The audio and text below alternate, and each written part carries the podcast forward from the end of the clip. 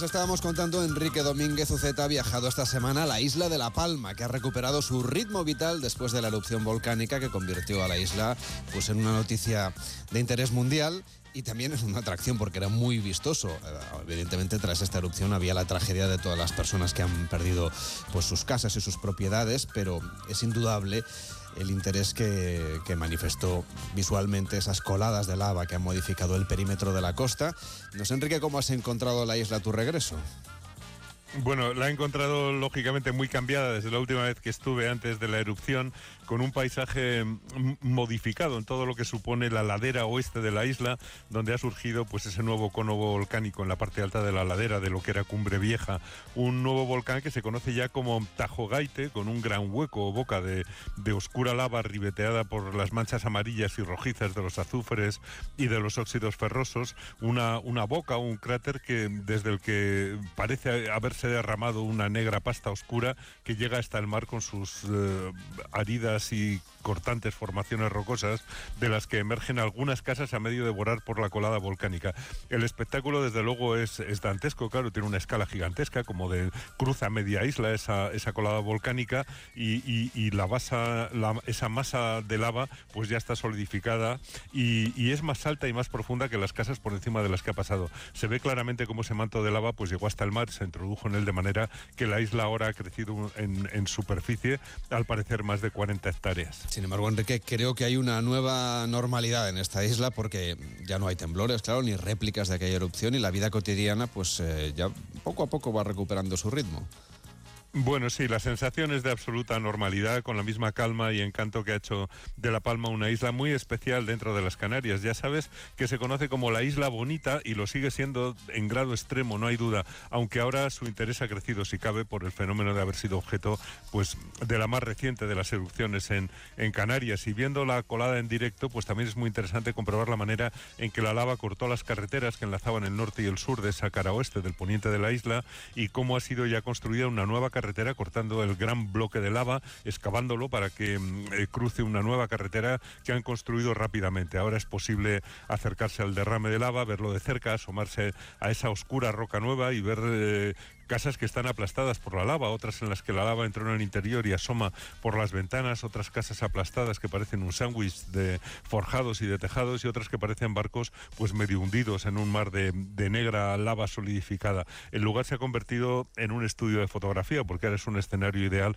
para hacerse selfies con el volcán al fondo, lo cual pues es inevitable. Claro, da un poco la sensación, Enrique, que la erupción ha aumentado la curiosidad por conocer la isla de La Palma y ahora hay más interés por visitarla, quizá más incluso que antes de la llegada del nuevo volcán. Pues así es, Carles. Antes La Palma eh, no era la más visitada precisamente porque era la que menos dependía del turismo en su economía y eso le daba una autenticidad y una armonía que no ha perdido. Yo creo que sigue siendo su mayor virtud, pero también es cierto que el turismo ha recuperado su ritmo, especialmente ahora que llegar a La Palma desde la península es mucho más fácil gracias al vuelo directo que mm, opera Iberia Express desde Madrid con 10 frecuencias semanales. Hay días que tienen dos frecuencias y es una gozada llegar en vuelo directo mm, de poco más de dos horas horas y media desde Madrid en un avión comodísimo en el A320-200, eh, que por cierto hay que agradecer que tiene más espacio para las piernas que anteriores aviones de la compañía, con un servicio a bordo muy simpático. Ya sabes que es uno de los emblemas de la línea, el, buen trato del personal, además de ser la compañía low cost más puntual de Europa en 2022. yo tuve la suerte de visitar la cabina de los pilotos y hablar con el comandante Joaquín Plaza, eh, al que conocimos, por cierto, en nuestra visita al Provencio, no sé si recuerdas. Sí, toda una casualidad.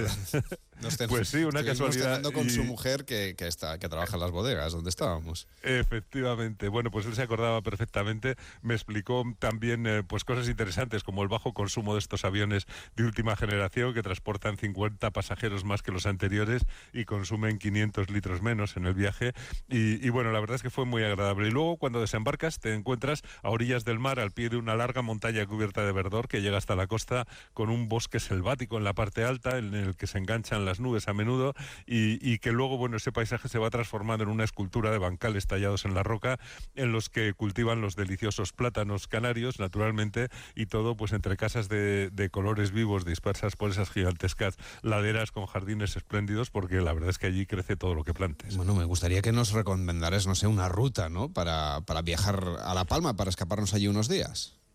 Bueno, como todas las Islas Canarias, La Palma es una belleza, es un gigantesco edificio volcánico surgido del fondo del Atlántico, eh, cuyo suelo a lo largo de dos millones de años pues se ha ido volviendo fértil y se ha ido cubriendo de unos bosques impresionantes. Hay otras islas más llanas, pero La Palma no, no lo es. Es muy alargada, tiene una cumbre que alcanza los 2.426 metros de altura y tiene dos vertientes, eh, una al este y otra al oeste. En el lado del sol naciente está la capital, Santa Cruz de La Palma, que es preciosa junto a su puerto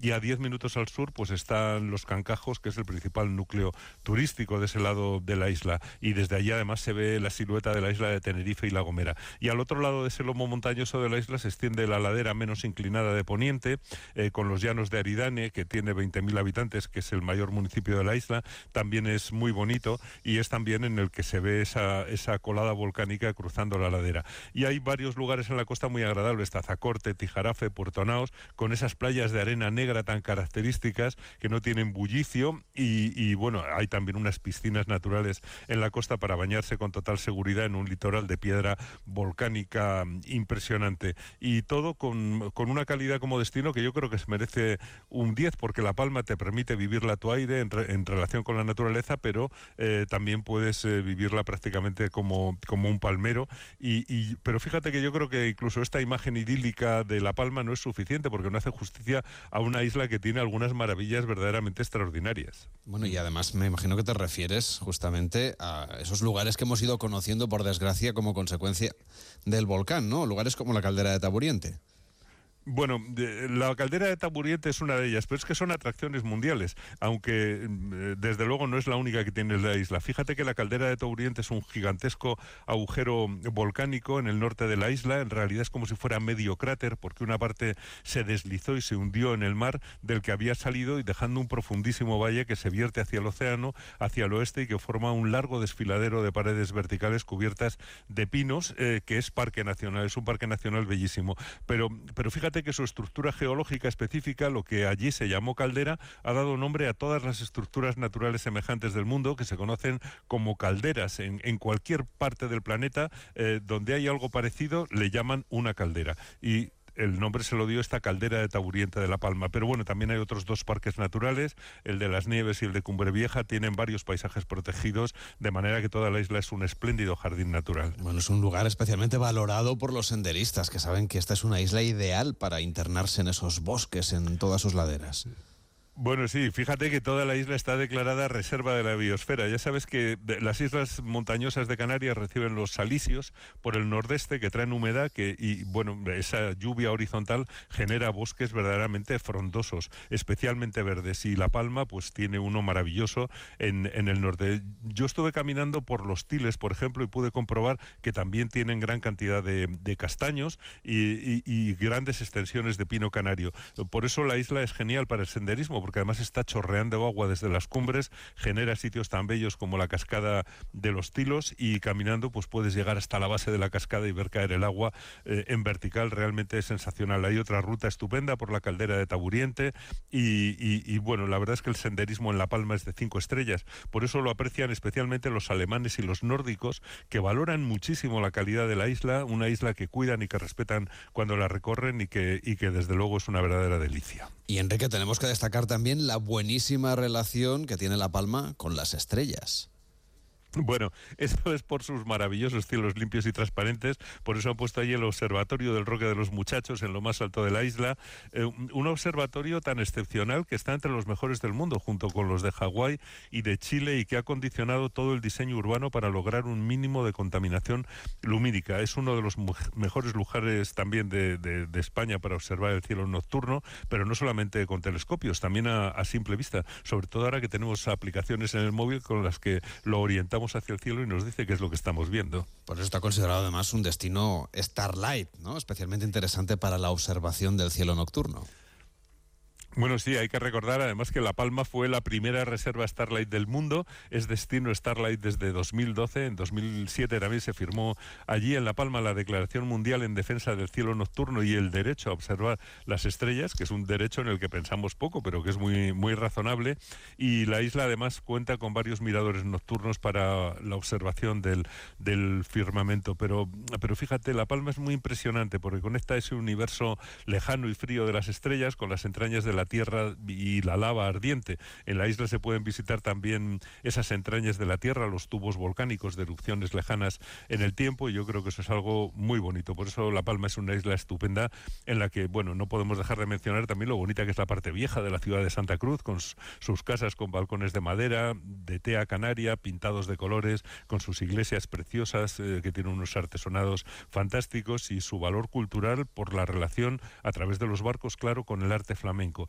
Y, bueno, con los vuelos directos de Iberia Express estoy seguro de que muchos viajeros se van a animar a ir a La Palma y yo les recomiendo eh, que reserven una visita al Observatorio Astrofísico del Roque de los Muchachos, porque si es precioso recorrer esos senderos del bosque de Laurisilva bajo la copa de los árboles, pues yo creo que aún es más emocionante subir al Roque de los Muchachos, eh, situarse a más de 2.400 metros de altura por encima del mar de nubes y contemplar a vista de pájaro el interior de la caldera de Taburiente o ver en la distancia las siluetas de las islas vecinas de Tenerife, de La Gomera y del Hierro. Es desde luego de los lugares que no se olvidan fácilmente.